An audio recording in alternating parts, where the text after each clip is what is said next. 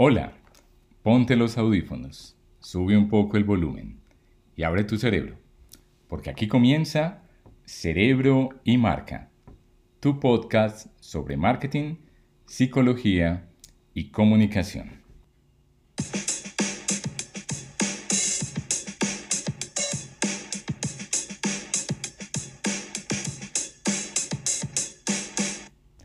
Somos Laura Calat y Carlos Naranjo de la firma de marketing Naranjo Calat y hoy hablaremos de campañas políticas exitosas. Hola Laura. Hola Carlos y hola a todos nuestros oyentes. Y sí, como decías, hoy vamos a traer cuatro campañas exitosas, emblemáticas y que por el concepto y por, los, por todos los argumentos y toda la estrategia de marketing político y electoral fueron exitosas y que también pues se aprovecharon eh, y pues como de todos los temas coyunturales y los ambientes sociales, económicos y políticos de las naciones propias de cada campaña para, pues, para tener el éxito que tuvieron. Eh, pues aclarar que la campaña no quiere, que una campaña sea exitosa no quiere decir que el gobierno haya sido exitoso. Hay varios casos en los que traemos que lastimosamente para los países no fueron gobiernos exitosos. También dependiendo mucho de factores externos y de situaciones históricas de, cada nación y de cada líder. Comencemos hablando entonces de la campaña de Fernando de la Rúa, 1999. De la Rúa capitaliza un descontento generalizado que había en Argentina después de 10 años de gobierno de Carlos Menem como estabas diciendo, pues una campaña política exitosa no necesariamente quiere decir que hubo luego un gobierno exitoso. De hecho, De la Rúa debe renunciar a la presidencia de Argentina dos años después, en medio de una de las mayores crisis económicas de los últimos tiempos y además rodeado de escándalos que salpicaron su gobierno por la influencia de sobornos en el Congreso de la República para que pasaran algunas propuestas, como era el caso de la reforma laboral. Bueno, pero centrándonos en el marketing electoral de esa campaña, es importante identificar y reconocer que tuvieron un mensaje claro, contundente de cambio. Como decías, había un desgaste del gobierno de Menem y eso pues lo, lo usó en un, pues lo, lo capitalizó de la Rúa en un eslogan que decía sí se puede y que él usó en todos los escenarios en los que participó. Tengamos en cuenta que esto es 1999, o sea, Shakira todavía era novia del hijo de De la Rúa, para mí es inevitable no pensar en Shakira, pero eh, no había redes sociales, entonces la política de hace 20 años realmente sí era muy distinta a la que vivimos hoy. De hecho, uno de los comerciales icónicos de esta campaña, tal vez lo recuerden quienes han estado interesados en el marketing político, es reconocido por la frase dicen que soy aburrido y hace referencia a una de las 22 leyes inmutables del marketing. Recordaba yo el libro escrito por Al Rees y Jack Truth, las 22 leyes inmutables del marketing. La ley 15, la décima quinta, dice, la ley de la sinceridad, cuando usted admita algo negativo, el prospecto, su cliente, su votante, le reconocerá algo positivo. Pero escuchemos el comercial de Fernando de la Rúa y regresamos para que hablemos de él. Dicen que soy aburrido. Aburrido. ¿Será que no manejo Ferrari? Será para quienes se divierten mientras hay pobreza. Será para quienes se divierten mientras hay desocupación. Para quienes se divierten con la impunidad. Aburrido. ¿Es divertida la desigualdad de la justicia? ¿Es divertido que nos asalten y nos maten en las calles?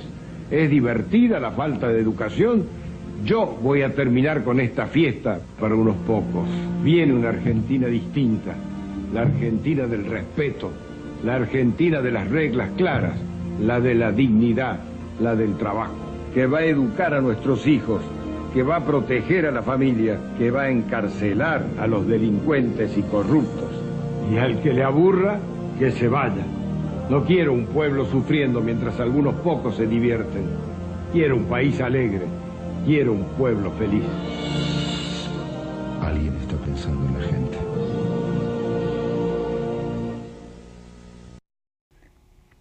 Es divertida la desigualdad de la, de la justicia, es divertido que nos asalten y nos maten en las calles, es divertida la falta de educación.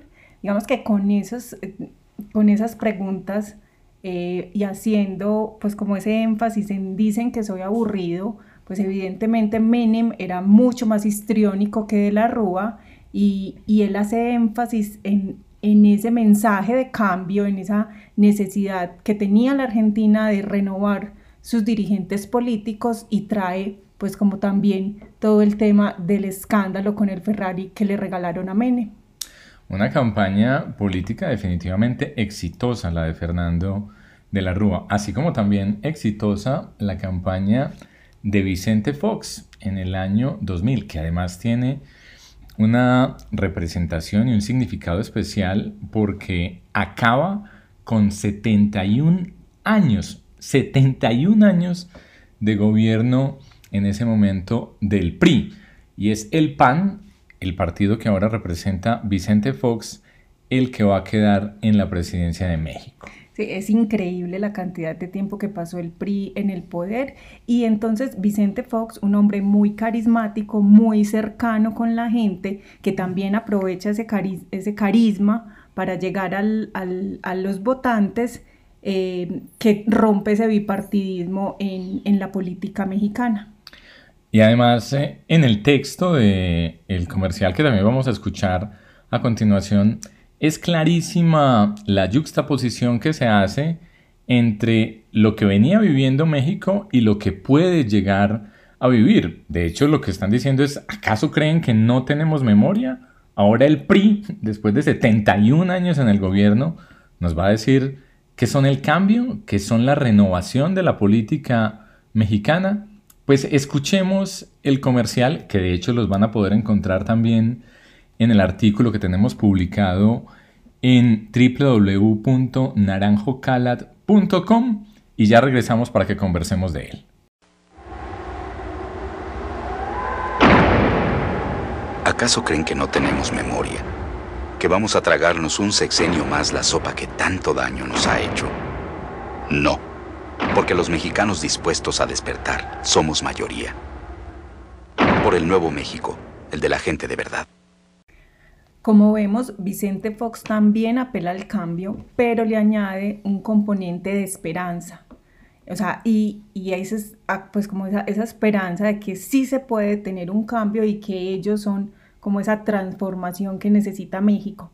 Es importante también decir de, de Vicente Fox que usó muy bien la televisión y los, los, lo que hoy llamamos influenciadores, digamos que él puede ser uno de esos de esas primeras personas que usó esos, esas figuras públicas para validarlo y como ya veíamos en capítulos anteriores, pues eso también nos apalanca en el cerebro de los votantes esa figura nueva de Vicente Fox. Ahora hablemos, Laura, de otra campaña exitosa y memorable por el significado histórico y es la campaña de Alan García que regresa a la presidencia del Perú en el año 2006, pero demos un poco de contexto. Alan García había sido presidente de Perú entre 1985 y 1990, pero deja al país con una hiperinflación, oigan bien la cifra, de 7000% anual, una cifra que solo vemos por estos días en América Latina en países como, como Venezuela. Esto llevó a que aparecieran candidatos que proponían regresar a un modelo económico más estandarizado, bueno, a un modelo económico, digámoslo de esta forma, más neoliberal, que representaba en ese momento Mario Vargas Llosa, el escritor y premio Nobel de Literatura, que se lanzó a la presidencia de Perú luego de la presidencia de Alan García. Y Mario Vargas Llosa proponía una respuesta para todos estos problemas que se vivían en Perú, en especial en términos económicos, basado en un shock económico. Es decir, había que modificar la regulación de precios que se tenía hasta ese momento, eliminar muchos de los subsidios que se tenían y había que hacerlo de forma definitiva. Pero la gente se asusta con esta idea de Mario Vargas Llosa y aparece un personaje que dice que este cambio debe ser paulatino, debe ser moderado, es decir, que este shock económico no debe suceder de la noche a la mañana y se llama Alberto Fujimori. La gente termina votando por Alberto Fujimori por miedo a que ese shock económico que proponía Mario Vargas Llosa pues diera el traste con la realidad política, económica y social que tenía Perú hasta el momento. Lo curioso es que solamente 10 días después de posesionarse, Alberto Fujimori implementa casi la totalidad de las medidas que estaba proponiendo Mario Vargas Llosa en ese entonces. Es memorable en la mente de los peruanos esa famosa frase del ministro de Economía de Alberto Fujimori, Juan Carlos Hurtado Miller, que dice que Dios nos ayude una vez se implementan las medidas de lo que se llamó en su momento el Fujishock, Laura.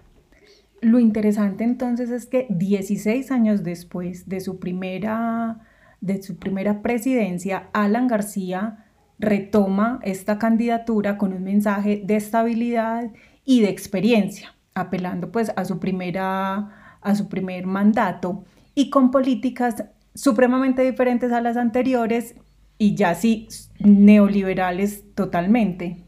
Es decir, regresa un Alan García versión 2.0, distinta a la versión 1.0, con unas políticas económicas totalmente distintas a esas políticas de subsidio y de control de precios, va a llegar luego de que fue presidente Alejandro Toledo y venciendo en su momento a Ollanta Humala. Ollanta Humala luego va a ser presidente del Perú, pero en ese momento es Alan García el que le gana el pulso a Ollanta Humala. Es decir, finalmente el pueblo peruano se decanta por bueno conocido, o bueno, o malo conocido. No sabemos, dependiendo de cómo cada quien mire las cosas. Pero finalmente termina eligiendo una opción que ya había probado en el pasado, que no le había ido bien con ella, pero que en esta campaña política logra convencer a los votantes de que ha cambiado y de que es posible un Perú distinto.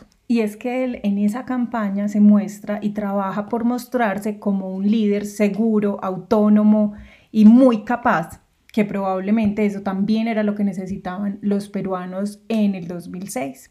Y para finalizar, tenemos a Macri, Mauricio Macri, en Argentina, y este sí ya es como una nueva forma de hacer política. Sí, a Macri le toca ya lo que conocemos hoy como el mundo de las redes sociales y del marketing digital. La mayoría de su campaña se basa en un contacto que en principio se muestra uno a uno, es decir, que cada uno de los votantes sienta que tiene una relación directa con ese candidato, así no sea real, pero el marketing digital posibilita eso. De hecho, hay un comercial muy famoso de Mauricio Macri que habla de esa división que pretenden hacerle ver a los votantes en Argentina sobre cada uno de los, extremos, políticos y los invita a que busquen una alternativa distinta, que por supuesto en este caso es él. Escuchemos el comercial y regresamos en segundos. Hace ya un tiempo nos quieren hacer creer que estás de un lado de la vereda o estás del otro. La oposición o el oficialismo. Kirchneristas o antikirchneristas. Nos dicen está todo bien o nos dicen está todo mal. Y así con tantas o nos dividieron. ¿Qué pasaría si tomamos lo mejor de cada idea? Superemos las diferencias y construyamos la Argentina del I, el campo y la industria, el norte y el sur peronistas y radicales. Mantengamos lo que está bien y cambiemos lo que se puede mejorar. La Argentina del O es la que nos separa. La Argentina del I la que nos une. Y lo que necesitamos para poder vivir mejor es estar unidos. Cambiemos. Mauricio Macri, presidente de la Nación. Gabriela Michetti, vicepresidente. Cambiemos. Lista 135. Macri entonces de nuevo nos trae sobre la mesa una campaña que propone el cambio y la renovación y lo que es interesante y lo que has hecho que esta campaña sea una campaña de estudio es el uso del marketing digital, el retargeting y la hipersegmentación que logró esta campaña. Entonces, una multiplicidad de mensajes acordes a los públicos a los que iban a llegar. De hecho, también se había envuelto en toda esta controversia por Cambridge Analytica sobre Facebook microsegmentando a través de la información que capturaba de sus usuarios para hacer marketing político. Pero bueno, ese será otro tema posterior de análisis en cerebro y marca. Macri, como decíamos al principio, tuvo una campaña exitosa, no tan exitoso su gobierno, se quedó con el pecado y sin el género, como dicen por ahí las expresiones populares, porque procuró hacer unas modificaciones económicas que implicaron un alto sacrificio para los argentinos y sin embargo esos sacrificios al final no se vieron recompensados. Mucha de esa inversión que se esperaba pues finalmente no llegó. De tal forma que Alberto Fernández, el representante nuevamente del kirchnerismo, es quien lo sucede en el gobierno central de Argentina. Es su sucesor en este momento, aunque estamos pendientes de lo que suceda en las próximas elecciones presidenciales en Argentina. De momento, eso es todo hoy en Cerebro y Marca, hablando de campañas políticas exitosas en América Latina. También pueden seguirnos y encontrar más información en www.cerebroymarca.com, Laura. Recuerden seguirnos en nuestras redes sociales como Naranjo Calat, en Twitter, LinkedIn e Instagram.